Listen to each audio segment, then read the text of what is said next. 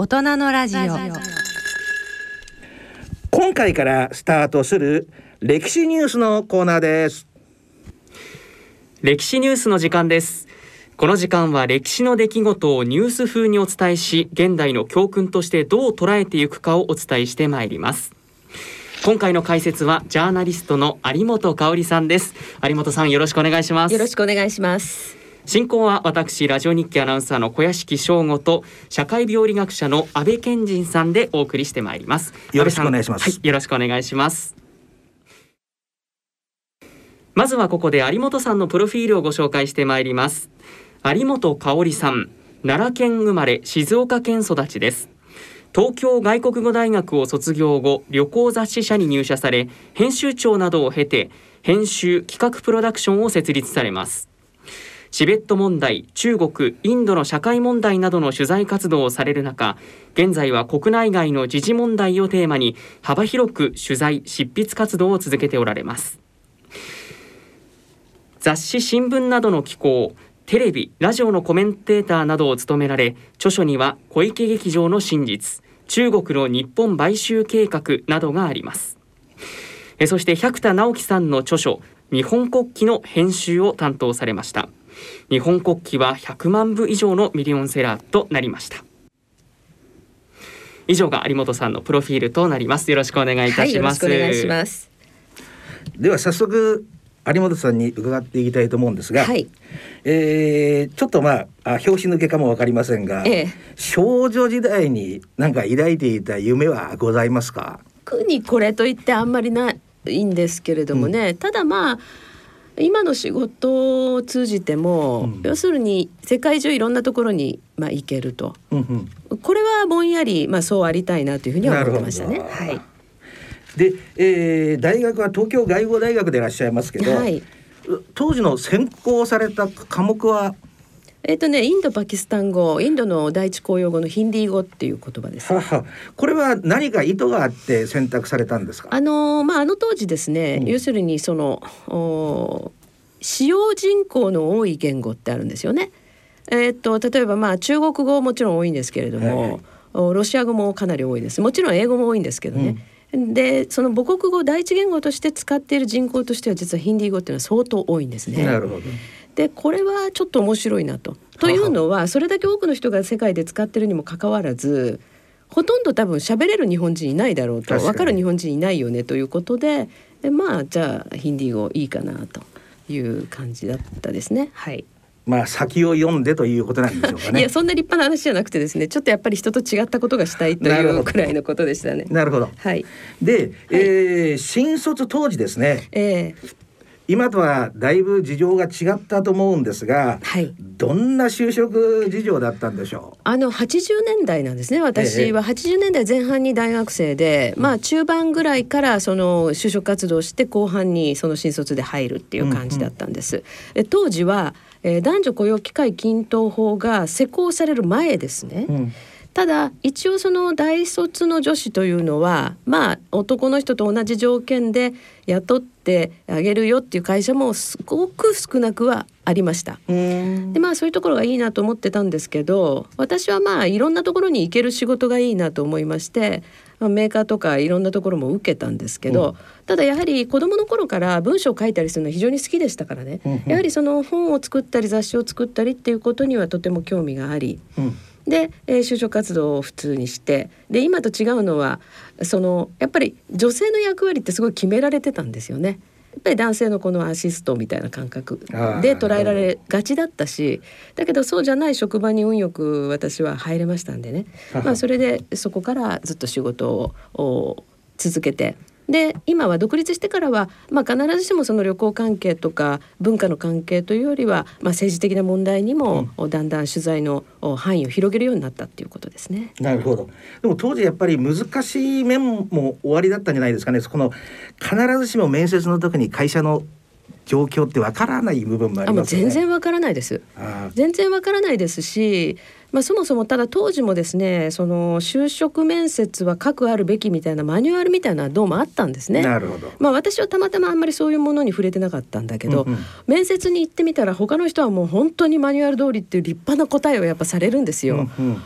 でちょっとどうしようと思いましたけどまあでも自分の思うこと喋るしかないからあの好きなことを喋っていたらですねやっぱり他の人と違うんですね多分ね。それでなんとなく面白いと思って採用してもらったみたいなところは多分あったと思いますだからまあ私は比較的就職活動においても相当運のいい方だったってことは言えるんでしょうけど私の世代だと女性で大学を出て新卒の就職っていうのは思いのほか苦労したって方は多いと思いますね。なるほど、うん、でも何かキーワードとして他の人と違うキャラクターとか 道っていうのを自信を持ってやられてる女性ってね、まあ当時少なかったんじゃないですかね。あのー、今はですね他の人と違うことをやれやれって結構言うじゃないですか。はいはいうん、でもみんなねあの就職活動の時は黒い同じようなスーツ着てますけど。うんうんで私は子供の頃からその別に人と違うことをそんなに特にいつもやってるわけじゃないんですけど、うん、なんか人とこう違う人間っていうふうにこう先生なんかに思われることがよくあって、うん、まあこれはその誤解を受けやすいところもあるんですけどね。うんうん。だからあもう自分は人とあんまり同じじゃないんだと最初からもう思ってまして、うん、でその何ですかね、まあ、就職しようという時も、まあ、当時もねえー、就職の面接に行く時には紺とかグレーのスーツを着ていきなさいみたいなのあったんですよ。ははでも真夏でねすごく暑いんです、うん、そんな時にこんな紺のスーツみたいな暑苦しいもん着られるかと思ってまあスカイブルーのスーツ着てってみたりとかですね。まあそういうことするとやっぱ違いますわね。はいはいはい、でそれでそんな違う服装してくるようなのはダメだと言って落とされる会社は縁がないというふうに考え、うんうんそれそれを私をねまあそういうのをまあそういうのもいてもいいじゃないかって言って取ってくれる会社と縁があったと思おうと最初から思ってました。なるほど、なかなか面白いです、ね、そうですね。で現在、うん、まああ有本さんが扱われているテーマですね。はい。これ、はい、明確に言ったら何て言ったらよろしいんでしょうね？えっ、ー、とねやはりその今こう連載的にですね、うん、新聞、えー、タブロイド紙とか、うん、えー、雑誌で書いてるのはやっぱり政治問題なんです。うんうん。そしてとりわけ今私が非常に問題意識を強くしているのはやっぱり日本はですね、うん、国防、はいはい、国を守るということ、はいはい、この本来国家であれば一番最初に掲げなければいけない、うん、重要なテーマが、うん、日本はやっぱり抜けているんですね。でこれを、まあ、私なりのアプローチでえー、別に私軍事の専門家ってわけじゃありません、うん、ただ日本にはこういう脅威が迫ってますよ。あるいは他の国はこういうことを日本に対して向けてきてますよと、うん、いうことに警鐘を鳴らすような取材をしていると。いうことです。それからそのまあ例えばですね今で言うとお日本の防衛大臣。かつてだったらば本当にその軍事ジャーナリストみたいな人しか防衛大臣に取材するってことはほとんどなかったんですよね。ははでも私のような人間が例えばその今の岸防衛大臣ですね、うん、まあインタビューします。そうすると、まあ、それを読む人も、うん、まあ割合普通の人でも分かりやすいっていうんですかね、そのように伝える役割っていうのはやっぱり必要だろうというふうに考えて、まあ、そういうことも自分の仕事のテーマにしてます。それからもう一つはですね実は国防と切っても切れないのは、うん国の歴史なんです。なるほど。要するに国というのは自分たちにとって何であるのか、うん、自分と国の関係は何なのか、うんうん、あるいはこの国というのは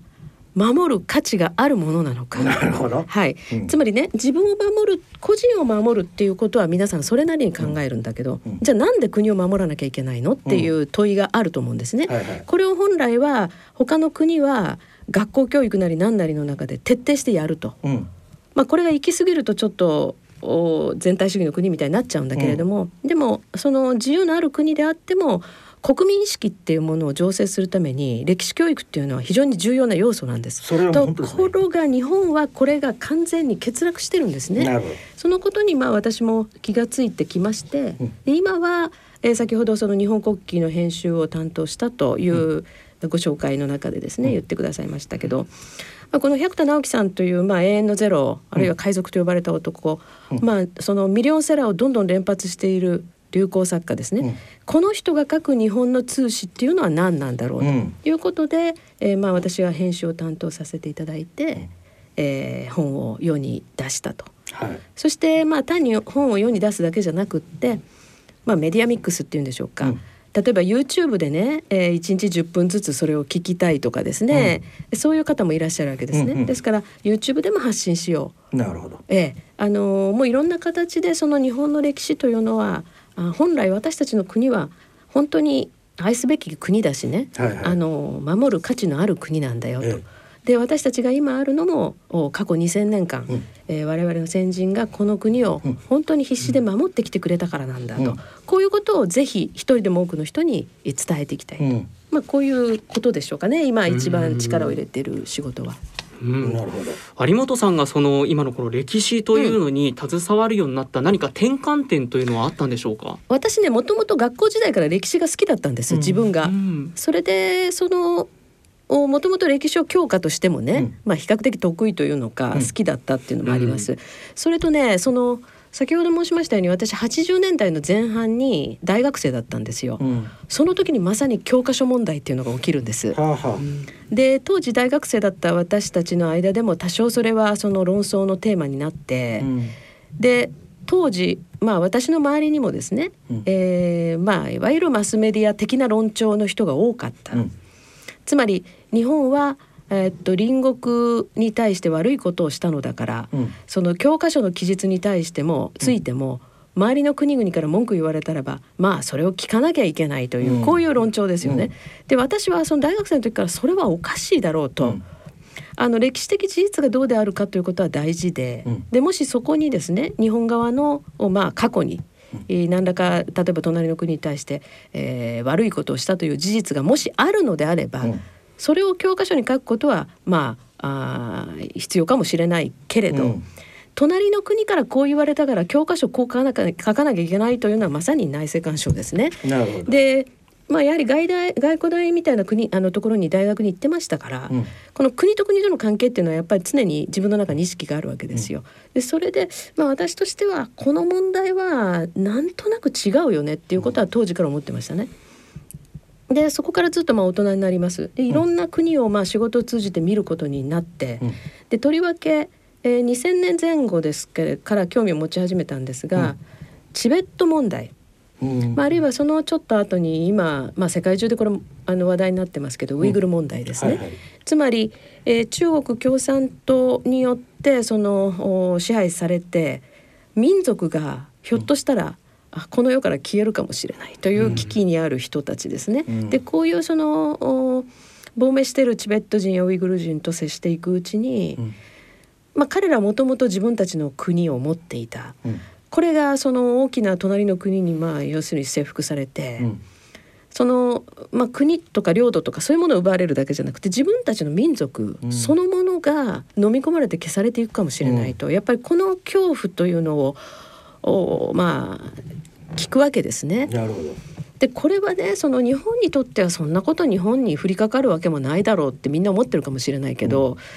いやいやだんだんね国と国との力関係変わってくると、うん、日本にだって起こりうる未来だよねというふうな感じで、だいぶそちらに意識がこう傾いていったっていうのは今から十数年前ですかね15、うん、6年前ですかね。ははは非常に興味深い。これはあれでしょうか。お父様とかがやはりそういうう、国のこととか、うん、そうしたことをお家庭内でお話になったとかそういうこともありますか？えっと、私の両親は戦前生まれですけどもつまり戦前の教育受けてるんですね。ははただあの特に家の中がそういう家だったわけではないんですが、うん、というのは父は普通の商売人ですから、うん、特にそうではないんですけど、うん、ただあの私が教育を受けた例えば中学生ぐらいからはですね、うん、割合その、まあ、教師学校の教師は、やっぱ左派的な人が多いですよね。はいはい、でそういうことに学校で触れて、まあ、家に帰ってなんとなくそういう話をするとですね、うん、親からはそれちょっと違うんじゃないっていう修正は入りましたね。なるほど。ええ。うんうん、だからその時にああもう子供心に中学生ぐらいですけれどもあちょっと見方はいろいろあるなと、はいはい、はい、だから教科書に書いてあることや学校の先生が言うことだけが正しいというわけではないなるほどという感じをしてましたし。まあ、あの幸いにして田舎で育ちましたからね、はいはい、例えばその学校に行っても「君が代」を歌わせないとか、うんそういうこともなく、はいはい、普通にまあ日の丸君が代っていうのは普通に日常の中にあるっていう感じでした。まあ、そうでしたよね。はいはい。はい、なるほど。非常に興味深いですね。あとやっぱりどの家庭でもそうですけど、はい、おやっぱり学校の先生よりも、親御さんの言うことの方が、うん、なんかやっぱりこう子供には影響力ありますね。そうですねやっぱりアイデンティティっていうのはねあの家庭で育まれる部分っていうのは非常に大きいと思います。うん、はい、えそれでは小屋敷さん、はい、歴史のニュースを進めてまいりましょう。はい。えまずは平城京発690年の歴史ニュースです。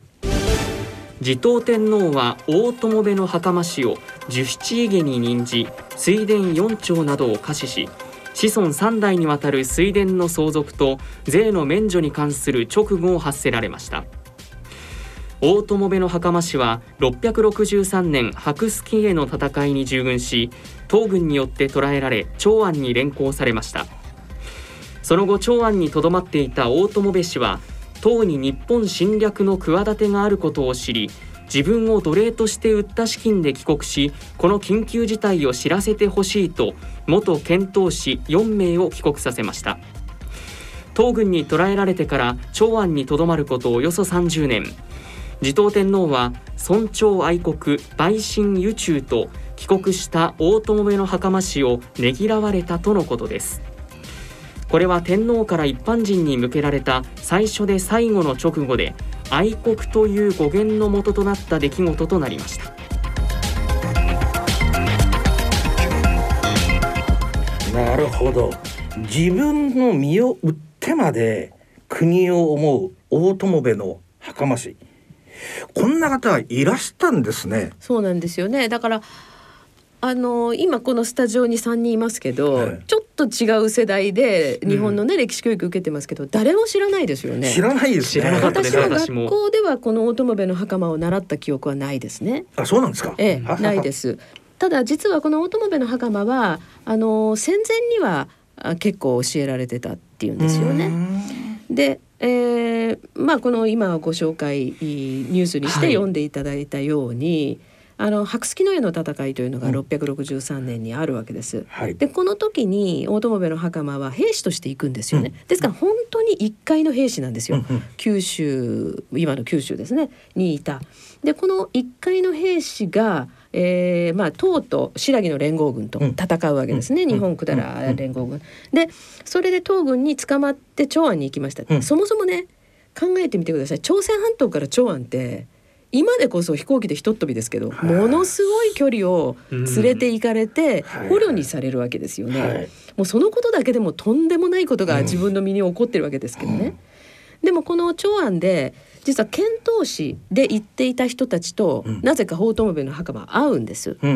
まあ捕虜って言っても多少自由があったんでしょうね。でその時にそのどうも唐が今度は日本を攻めようとしてるよと、朝鮮半島にとどまらず。でこうなった時に何とかして自分の国に知らせなきゃいけない、うん、でそもそもね私がすごくこのエピソードで思うのはこの九州の、まあ、一地域にいた1階の農民ですね。兵士である大友部の袴に、うん、なぜそこまでのその国に対する意識があったのかってことなんです。うん、つまり当時、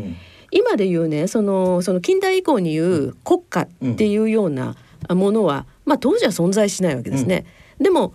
彼の中ではその唐という、まあ、王朝が治める国と、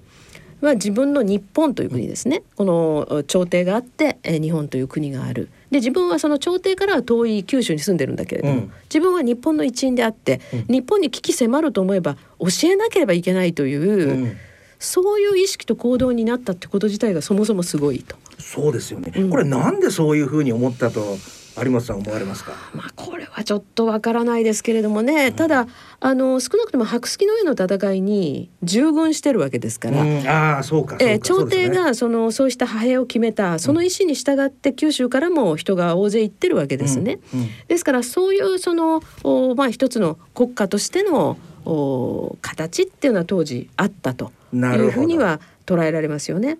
ただそのまあ当然ね唐の時代の奴隷になるわけですから。あの奴隷というか、まあ、自分はそのある程度自由度のある捕虜だったんだけれども、うん、じゃあこれ知らせるのにどうしたらいいかと、うん、日本に危機を知らせるのにどうしたらいいか。でその時にその遣唐使にですね、まあ、お前たち帰れと。でじゃあ軍資金がない、要するに日本まで帰るのに船をね仕立ててもらわなきゃいけない。でそれ自体も命がけなんですよね。でじゃあそのお金をどうするかどうやって工面するかとなった時にじゃあ自分を俺を奴隷として売れと、うん、その金でお前たち帰って国の危機を知らせてほしいと。これはすごい自己犠牲ですよね。すごいですよね。もっとなんかありていに言っちゃったら私は犯罪専門なんであれですけど。自分は30年懲役に行くからそうです。そのその金でお前たち帰ってくれって話ですよね、はい、そんなことできます？自分の家族のためでもなかなかできることじゃないですね。お話伺ってねひょっとしてなんか日本っていう国をもっと今よりも家族みたいに思ってた部分そうでしょうね。おそらくそうでしょうね、うん、それからそのまあこの帰国するじゃあお金ができたからってね遣唐使の人たちも帰るって言ったってこれも命がけですから海を渡ること自体が。無事に帰れるかどうかわからないんです、うんうん、でもそこにかけて自分は奴隷になる。うん。でこの、まあ、奴隷っていうのも、うん、今では考えられない。単なる労働者とかいう話じゃないですからね。もう人権まるでない世界なんで、うん。うん、そこで30年を暮らすわけです。うん、でただですねちょっとまあ話飛びますけど、この大友部の袴以外にも日本のねまあ、例えば近代になってからの偉人ですね、高橋是樹を、うん、まあ、この人なんかも海外でこの奴隷として、えー、売られそうになるというね。だからそういう本当に今の現代の私たちのね、うん、感覚では考えられないようなところをくぐり抜けて、うん、まあ、高橋是樹はえー、ちょっと別の面ですけれどもね、うん、そのお金、えー、という面で日本を救うわけですけれども、はい、やっぱり日本を救うというその行動に出る偉人というのは、うん、ものすごい艱難辛苦を実は乗り越えているんですね。自分自身が。そういう自分の献身というのがあって、うん、そしてそれでもやっぱり日本は守らなきゃいけないと。いうことですよね。そういう意識に至るということなんですけど、でも原点ですねある意味。愛国心の、ね、愛国心の。ですからよくあの愛国心っていうと非常にうさんくさいものっていうふうなね、はいはい、今はね、えー、レッテル張りをされるんだけれども、うん。本当に尊いものですよね。言葉でパッて聞いちゃうとあれですけど、うん、30年懲役いくからその金でお前たち帰ってくれっていうことですもんね。なんかちょっと想像できないと30年だから、えー、昔何年生きたんだかわかんないですもんね。そうですよ、ね。大体だから平均寿命って50以下だったかもしれませんね。この時代そうですよね。はい、ありがとうございました。はい。えー、続きまして歴史のニュースいきましょう。はい。続いては筑前初1019年のニュースです女神族の一派とみられるトイの海賊集団が壱岐対馬を襲撃し続いて筑前に侵攻しました。壱岐対馬では男性は殺害され女性子供たちは少なく見積もっても1000名を超える人々が拉致されたものとみられています。筑前に侵攻した公家出身の藤原の高家は総指揮官として九州の武士団をまとめ見事撃退できたものの朝廷の陣の定めでは恩賞不要との意見が述べられた模様です。この戦いの模様は大鏡にも記述されることになります、うんうん、1019年のこれ刀のあと伊予の「伊」っていう書いて「はい、東伊の入港」って読むんですね。はい、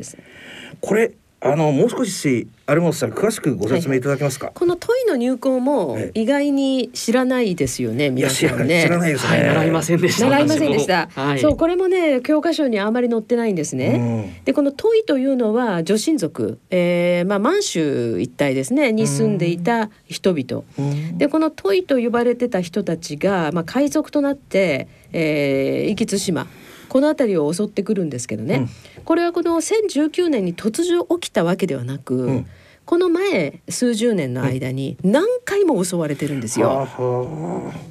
今とちょっと似てるんですね、うん、あの何度もこの海からの危機がですね、はいはい、迫りきてるんですけど、はいはい、まあ、当時この平安時代にですね、まあ、朝廷はほとんど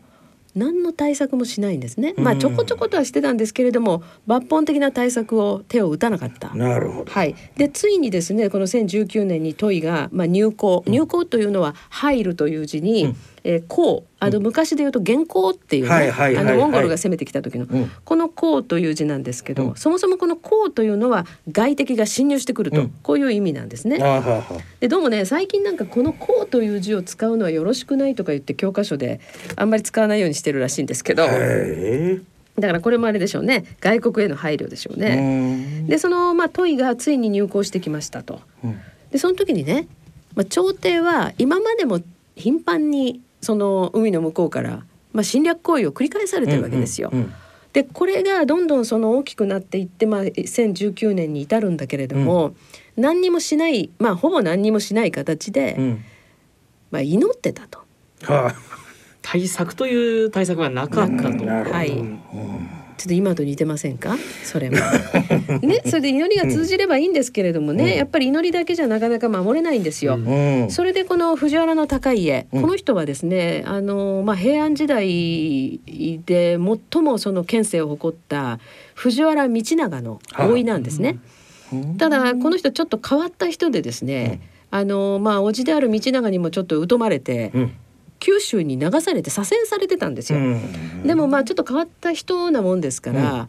あのじゃあ自分が一丁やったろかいということで九州の武士団を集めて、この問いを撃退するんですね。ですからこういうそのちょっと変わった勇ましい人がいたからですね、あの守られたんです。ところが朝廷はその藤原高家に対して、恩賞をろくに与えてないんですよ。でなぜって言ったら、だってこっちから命令出したわけじゃなくて高家がまあ勝手にやったんだからって。なんか感慨深いものがある、ね、感慨深いものがあるでしょ。でも今もし何かね日本にその不測の事態緊急事態が起きて、うん、まあ仮にですけれどもまあそうですね。例えばじゃあ自衛隊が、何かその今の今までの自衛隊の枠組みを超えることをやって、うん、でも結果として結果往来でね日本を守られたとしましょう。はい。はいはいはい、これ温床の対象になりますかって話ですよ。確かに、うん、よく自衛隊は他の国の軍隊と違って非常に手足を縛られた存在なんだけれども、うんはい。うんギリギリのところで判断迫られて、うん、自分たちが今までのその枠の中でだけやってたらば、うん、これはまずいということで、現場の判断で仮にちょっと踏み越えたことをやったとしましょうね。でこれは別に国際法違反でも何でもないんだけれども、日本の国内の憲法とか法律ではそれやっちゃいけないことになってると。まあ、仮にですよ、そういうことが起きた場合に、でも結果としてそういうふうに踏み込んでくれたから国は守られた、うん、とした時に、うん、よくやってくれたと言ってね。まあね、うん、なれますかと。つまりこの問いの入港が指し示しているものっていうのはね日本のその国を守るということに対してまあ、為政者が無責任でいた場合、うん、でも現場の人間がこれは何とかしなきゃいけないって言って自分の意思で何かをした時に、うん、まあ結果往来ではあるけれど、うん、お前よくやったと、言わなかったらこれやっぱりダメでしょって話でもありますよね。それはもうね1000%同意です。ですよね、うんはい、それは筋ですよね。そう思います。だからそのために他の国はみんな軍隊持ってるわけで、うん、何かの時のためにね。はいそうなんです。なるほど。これも非常にですからいろんな示唆を私たちにくれるテーマですね。これを聞いてたらなんかだいぶなんかね歴史の理解も変わってたような気もしますけどね。そうなんですよね、やっぱり歴史というのは本当にこれから私たちが進むべき道を考えるために歴史を学ぶということですね、うん、なるほど、えー、最後の歴史ニュースと参りましょう。はい。続いても筑前初1281年の歴史ニュースです、うんヨーロッパ社会で破壊略奪皆殺しと三拍子揃った地獄の使者と恐れられていたモンゴル軍の矛先が日本へ向けられた文永2年。いわゆる文永の駅から7年後となる公安4年1281年。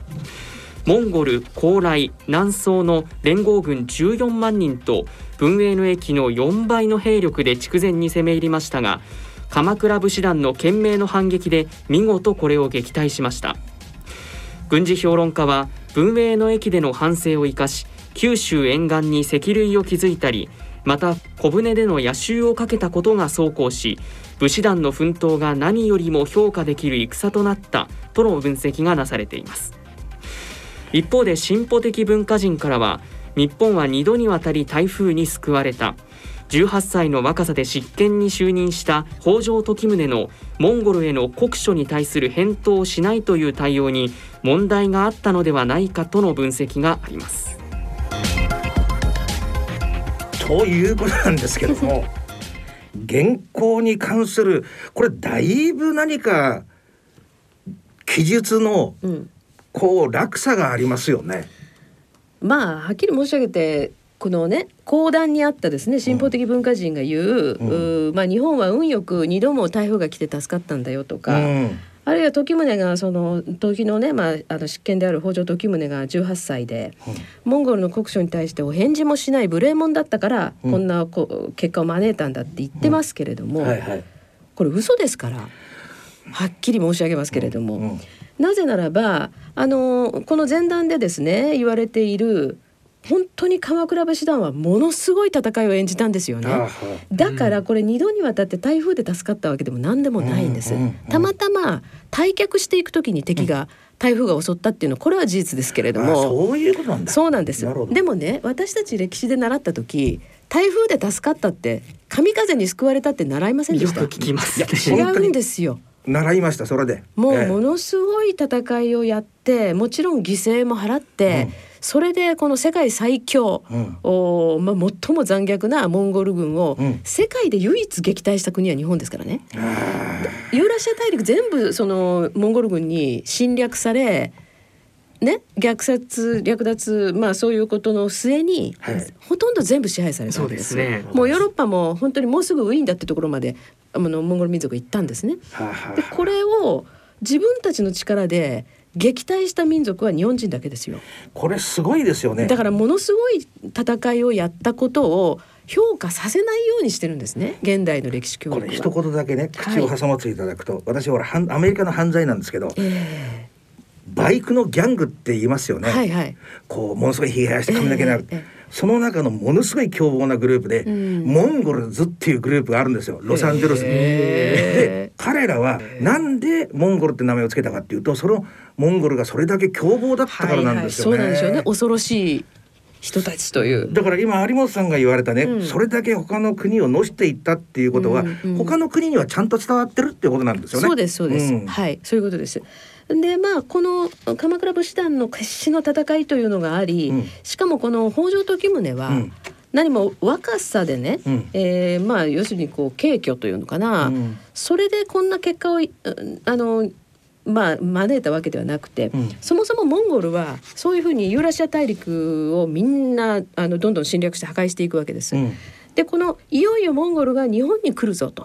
いうことがあった時にこの時宗の前の執権が自分は60でね、うん、まあ、当時としては老人ですよ。うん、そしてその本家じゃなくて分家の出であると、うん、そうすると分家の年取ってる自分では鎌倉武士団が一致団結できないだろうと、うん。うん、だから本家の嫡男である時宗に自分は執権職を譲ると言って時宗はリーダーになるんです。で時宗としてはもう自分がこの国を守ると。モンゴルの襲来から守るということが、もうまあ唯一絶対みたいなねこれはもうその課題なんですね。それでそこでじゃあモンゴルが国書をよこしました、フビライ藩が。それは要するにまああんたたちの国あの要するに服属しなさいと。でまあおとなしく言うこと聞いて服属するんだったらいいけれど。うん。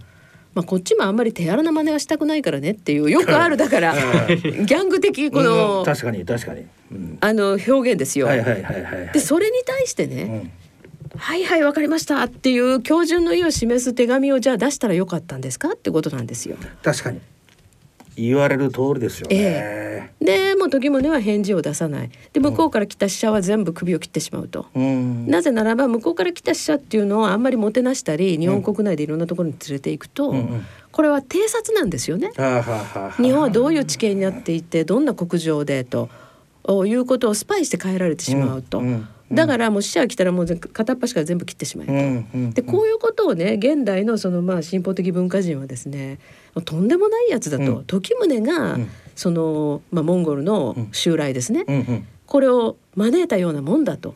最近もよく言うじゃないですか。あんまりそのねあの周辺国に対して強いことを言うとね、はいはい、向こうが怒って攻めてくると。はいはい大体何か言ったぐらいで怒って攻めてくる方がおかしいでしょっていう話なんですけど。確かにこのプーチンの問題もそうですからね。全くその通りなんですよね。あのバイデンが何か言ったから火がついたとかって話になってますけど、必ず犯罪行動っていうのはですね、うん、こう行動パターンが根強い行動パターンがあって、うん、だから一つが例外的に起こることはありえないんですよね。うん、だってまあ今の現代のねそのロシアウクライナの話に置き換えれば、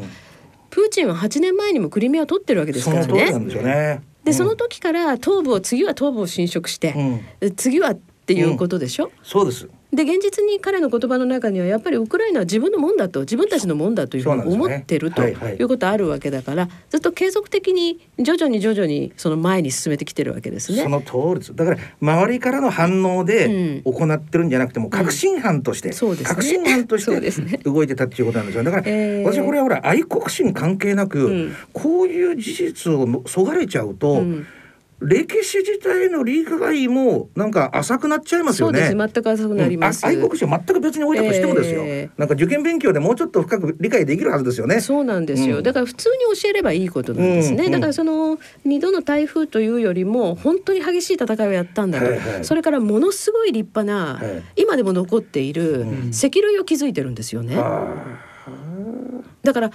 こういう事実は、あの今でも十分教えることはできるわけなんでね。確かに。うん、なんか台風って教わったのなんか情けなくなりますよね。まあね、あそうかラッキーだったんだねっていうことでしかないじゃないですか。なんか惨めに思いますね。そう、それとか手紙にお返事出さなかったからなんか相手が怒っちゃってみたいなのって、ちょっと国と国との関係を考える次元ではないですよね。非常に面白い。はい。さて、ここまでで三つの歴史事件を取り上げていただきましたが。共通する問題についてあの有本さんに解決解説いただきたいんですが。はい。あのこれはですね、えー、まあその先ほど申し上げたあの百田直樹さんが書いた日本国旗ですね。はい、まあこれをね百田さんが執筆される、うん、で私が編集するという、うん、まあそのチームを組むに至った一番の問題意識の根源なんですけど、うん、やっぱり日本の歴史教科書と歴史教育ですね。あの先ほどねその原稿の話、まあ、モンゴル襲来の話をした時も言いましたけど、はいうん、あ重大な事実を教えてないがために、うん、そのこと自体に対する理解が歪んでしまってるんです。確かに、うん、でこれはダメだろうということで、うんうん、でそのあった事実を、うん、特に国が危機に陥った時ですね、うん、その他国に侵略されて、うん、占領されるかもしれない、あるいは日本民族が滅ぼされていたかもしれないという国難の事件を、きちんと事実に基づいて教えていないとどういうことが起きるかっていうと、今日本の周りで起きていることが理解できない民あの国民ができちゃうんですね。で、まあその代表的なテーマっていうのがこの3つの事件ですね。うん、えー、大友部の袴はまあちょっとその個人の話ではありますけれども、うんあの時の白月の上の戦いも、うん、実はちょっと教科書ではあんまりちゃんと教えられていないです。うんうん、それから原稿、あるいは問いの入稿ですね、まさしく今の時代に置き換えれば侵略戦争されたんですよ。はいはいはいはい、日本は一方的に侵略を受けたんですよね。うんうん、でこのことについて日本の我々の先人がどう戦ったから今日本があるかってことです。あの時もしモンゴルにやられてたらですね、うんうん、今頃日本語はないんですよ。なるほど。日本人はいないんですね。はいはいだからそういうことをちゃんと今につなげるように教えるべきではないかっていう問題意識で、うん、まあこの本を作るということになったんですね。なるほど。これだけど100万部ですよね。日本国旗ですよね。ええ、この日本国旗ってまあこれは今文庫の本を私手元に持ってますけど、文庫は上下巻になってまして、単行本は一冊なんですね。うん、でこの文庫本にするときに上下巻になった理由は。うん文庫化するときに百田さんが150ページぐらい加筆しちゃったっていうもっともっと詳しくいろんなことみんなに知ってもらいたいから、うん、で上下巻になったんですけどこれをあの両方単行本と文庫本と両方合わせて117万部ですかね、うん、今。これね私、え最初の時に伺おうと思ったんですけど、はい、そんだけ数が売れるっていうことは、うん、そうしたテーマに関して関心を持ってる人間がそれだけいるってことですよね。そうなんですよ。どういう方が買われてるんでしょうね。あのいやまあ別に老若男女なんですけどね。えー、おそらく、うん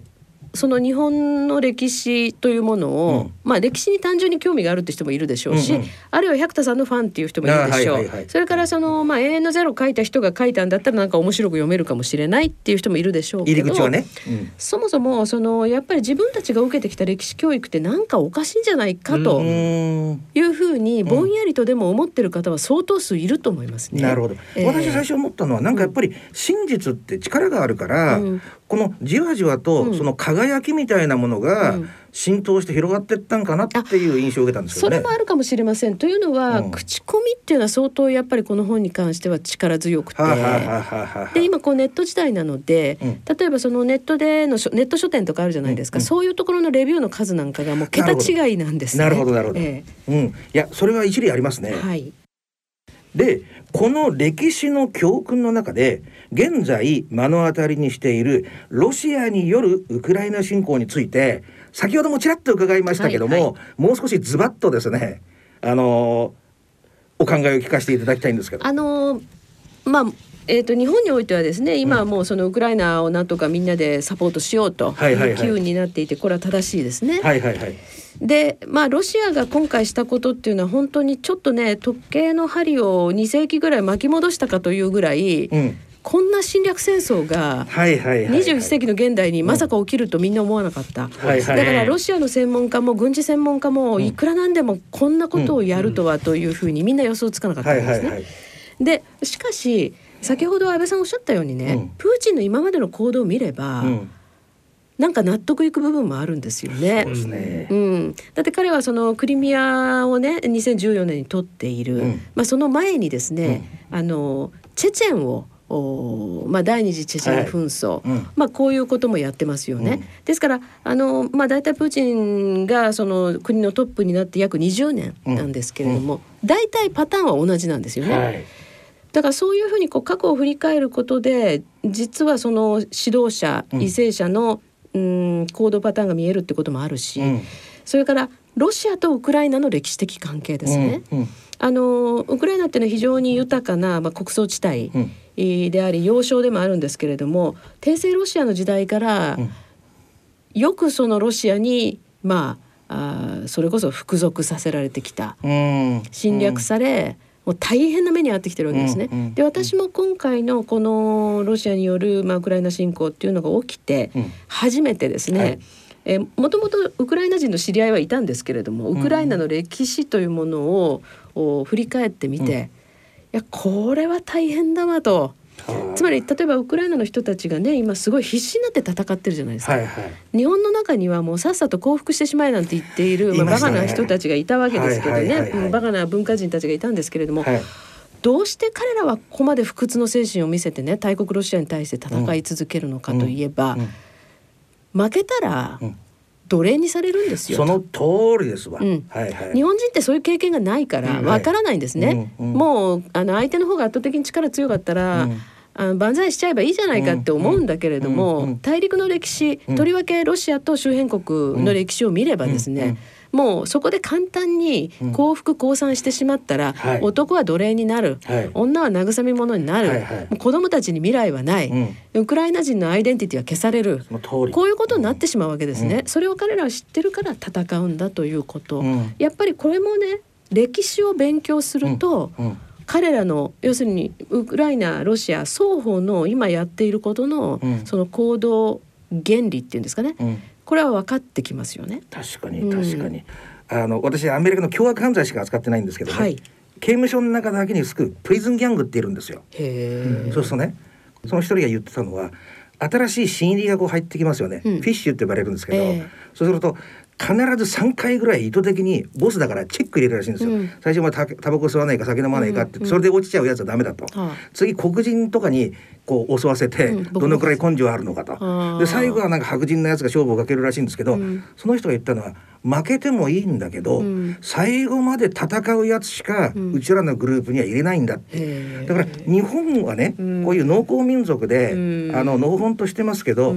外では肉食獣たちがうようよしてて、その人間たちを認めさせる唯一の言葉っていうのは根性を見せるっつうことなんですよね。そうですよ。闘志を失わないってことなんですよね。だから最後までウクライナが戦ってるから世論もだんだんだんだんウクライナを応援しなきゃってなってる、だからそこになんか揺るがない真実みたいなものがあって、人はその真実で動いたんだろうと思うんですよね。あの国際社会が今ですね、そのかなりレベルアップした支援をしてますよね。うんうん、武器にしても。はいはいはいはい、だけどもともとはヨーロッパの他の国だって。はいあっという間にロシアに落とされるというふうに思ってましたよね。うんはいはい、だけどウクライナがものすごいその戦いを見せて、うん、まあ特にその、まあ、大統領含めてですね、うん、絶対に自分たちはその折れないんだと、はいはい、いうことをどんどん発信し宣言していくことによって、うん、国際社会はあ正義はこっちにあるんだろうと。いうふうに思ってこちらをまあ支援するという方向に行くわけですね。で私は今もう一つ日本人忘れていけないのは、日本人はウクライナに今回のことで感謝しないといけませんよ。うん。あれもしあっという間にプーチンがそのウクライナ全域をですね、うん、まあ落としてしまっていたら、うんうん、あるいはそのウクライナの大統領逃げちゃってですね、うん、もう首都を簡単に陥落させていたら、次はどうなりますかと。例えばそれを見ていた中国はどういう行動を起こしますか、ね、台湾簡単に取れるなと、なるわけですよ。はいはい、でロシアも太平洋の方にちょっかいかけてくる可能性は高くなります、ね、今ももちろん日本挑発してますよ、うん、日本とアメリカ挑発してますけどあれは挑発行為という範囲だと思うんですね、うんうん、ウクライナを簡単に落とせちゃったらば、もう次は海に出てくるっていうのは大体わかりますよね、だから日本の脅威を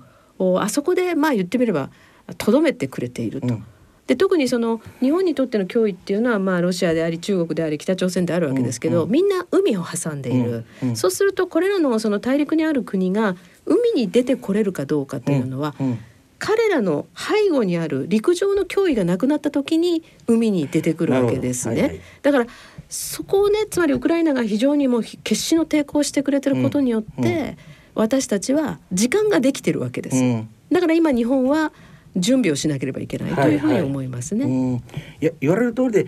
結局だけども平たい話資本主義 VS、うん、共産主義でも何でもなくて、うん、他の国に一方的に侵略することを、うん国際社会が許すのかどうかっていうただたった一つのことなんですよね。本当にそうなんです。で日本はその軍事的にね、はい、えー、あらゆるオプションを取れるというまあ状況にないわけですよ。うんうん、で特に例えば日本国憲法が言うところの、うん、その国際社会の審議、うん、まあこういうものを信頼して今の体制があると言ってるわけですね。うん、そうすると国際社会がもう隣の国をね自分のものにするためにどんどん侵攻していいんだっていうようなルールになっちゃった時に一番困るのは日本なんですね。どんなに豊かな国だって言ったってその軍事的に対抗することができない。はいはい、で個人と個人とのね例えば日本国内の個人と個人との関係みたいに、まあ、話し合えば分かるだろうっていう相手じゃない人たちがいっぱいいるわけだから、その通りですね、そことねあの一番そのまあジャングルルールみたいになった時に。ええ困るのは日本みたいな国ですよねっていう。その通りですし、うん、今こうやってほらバイデンが交渉する方向に向かってますよね。うんはいはい、これ交渉して、うんえー、向こうに一切プーチンにペナルティーを課さないような状況になっちゃったら、はいはい、間違ったことがまかり通る社会になっちゃうわけであって、うんうん、これっていうのは絶対に許してはいけないことなんですよね。ダメです、うん、本当に。利害の問題じゃなくて、やっぱり生きていくルールですよね。はい。うんそれでは最後にこの番組をお聞きの皆様に有本さんからお伝えしたいことありませんか？何か。そうですね。あの私はね実はちょっとなんかすごく変なことを言うようですけどね。日本にはあんまりもう時間ないと思いますよ。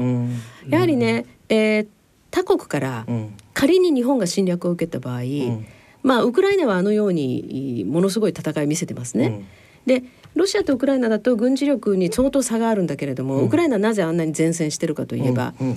戦う側の士気が高いこと。なるほど。それから武器兵器の点ではウクあのロシアの方が圧倒的に勝っているけれども、うん、ウクライナの側は自分たちの国は絶対に守るんだとして、うんうん、そして制限なく戦ってるんですよ。うんうんうん、じゃあ日本にこれを置き換えてみますね。そうすると日本の場合はいや国なんか守んなくたって逃げりゃいいんじゃないみたいなことを言うような人たちがいたり、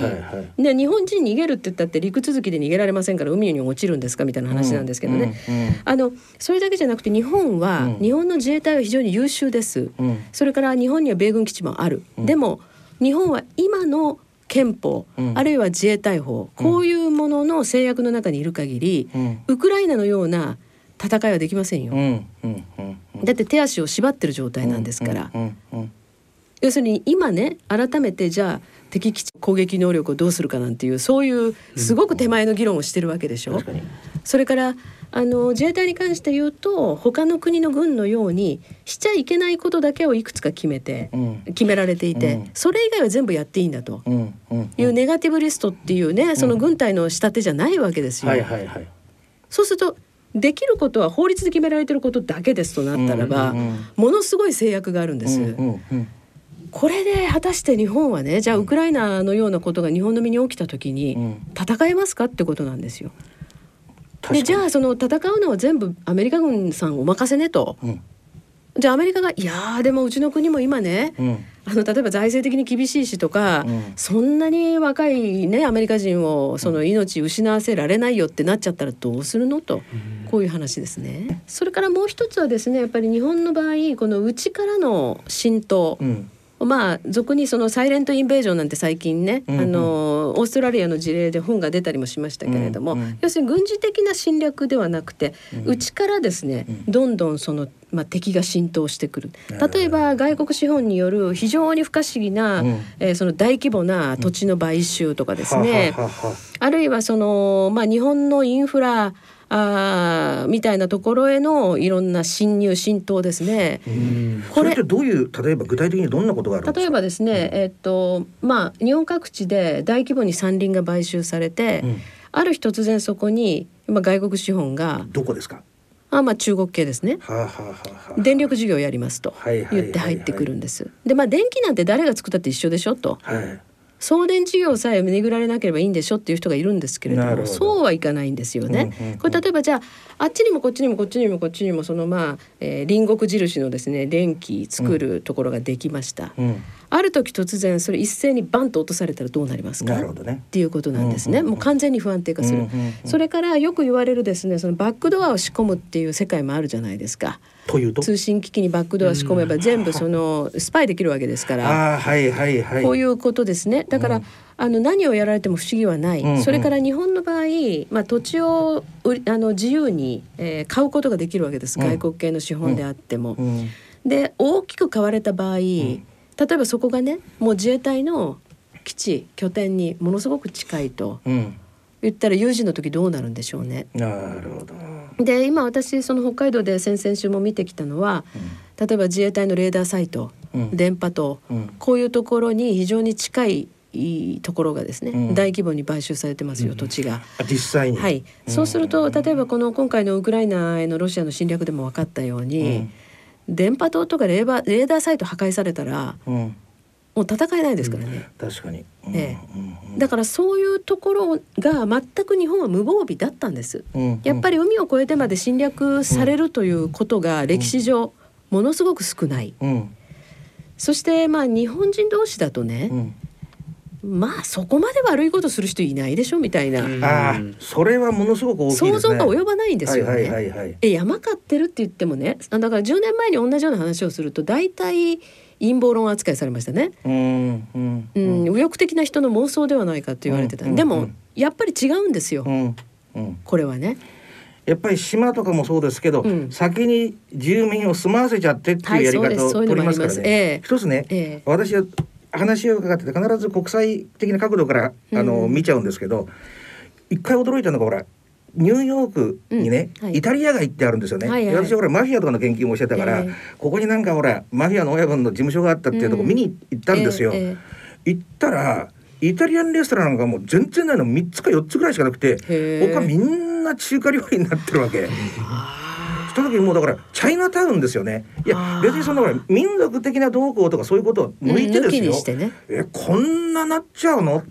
て思った時になんか違う意味でちょっとショック受けましたね。うん、あの俗にねなんか人口侵略とかいう言い方もありますけれども、うんうん、やっぱり一定のね、うん、えー、一定以上か、うん、一定以上のまあ一つのおアイデンティティを持った人たちがね、うん、一定以上の数、うん、えー、そこに入ってきて定住してしまうと、はいはい、まあ景色は一変しますわね。いい悪いは別にして。それがだけどなんか私たちと違うバックグラウンドを持ってると上等手段だったりするんですよ、ね、そうなんですよね。一点だけ伺いたいんですけど、えー、私こういうすべての原因は、うん、あのよくまあ暴力団に例えるんですけど、うん、日本って今アメリカが一次団体で、うん、日本って二次団体ですよね。というわけに大きい大門の傘にいるから、うん、うちは別に戦わなくてもいいんだっていう、うん、大丈夫でしょみたいな。そう。なんかそういうなんかこの自分が第一線に出る必要がないみたいな音質の中にいちゃって、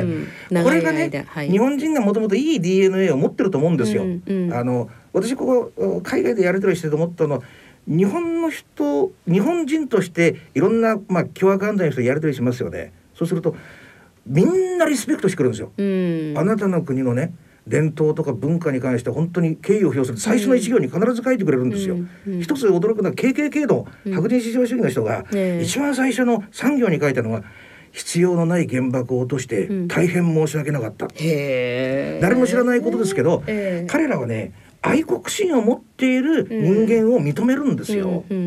で自分の国を愛せない自分の家庭を愛せない人を認める人っていないんですよね。うん、それはそうだと思います、ね、そのね、えー、当たり前の摂理も失ってきちゃってるんじゃないのか、うん、その原因がこういう傘の下にいることなのかなって私は思ってるんですよね。そうですね。その愛国心を失うっていうのは確かにそうだと思います。うんうん、戦後の日本のまあ特殊な体質、うん、それからそのアメリカの傘の下にいるということとあるいは教育教育の世界ですね、うん、そういうものをできるだけ持たせない教育をしてきたっていうことはあると思うんです。ただじゃあ戦前までの日本というのはどうだったかといえば。愛国心はあるんです、うん、それから国を守るために勇気ある戦いをした人たちはたくさんいます、うん、だけど問いの入港の時に分かるように、うん。日本ってもともとその島国であんまり外の脅威にさらされていないから、うん、あの、平和ボケはしやすいんですね。あ大丈夫でしょ？みたいな、うんうん、この平安時代だって何の根拠もないんですけど、まあ大丈夫でしょ？っていう感じですよね。だからこれはね日本人気をつけないといけないんです。常に私たちは平和ボケをしやすいと。だからこれをあのこう本当にね意識を喚起して、で常に何かあるかもしれないんだよ。と。うんうん。でよくこういうこと言う人がいるんですね。いや他の国が攻めてくるって言うけどじゃあ一体いつどこの国が攻めてくるのよと。うん、えそれが分かったら苦労しないんですけどっていう、だから常にね最悪の事態を考えて最悪の事態の時にどうやって国を守るかっていうふうに考えるのが国防だと思うんですね。でもその最悪の事態を考えることを避ける。で縁起の悪いことは言わないみたいな。これはねそろそろちょっと体質として改めた方がいいと。うん、最悪の事態は常に起こりうるんだということを明日にでも起こりうるという観点で物事を考える、そして大きく対策を考えて、うん、あ大丈夫だなと思ったら縮めればいいじゃないですかというふうに思いますね。はい。お話いただきありがとうございました、はい、ありがとうございました。歴史ニュースのコーナーゲストはジャーナリストの有本香里さんでした。どうもありがとうございました。ありがとうございました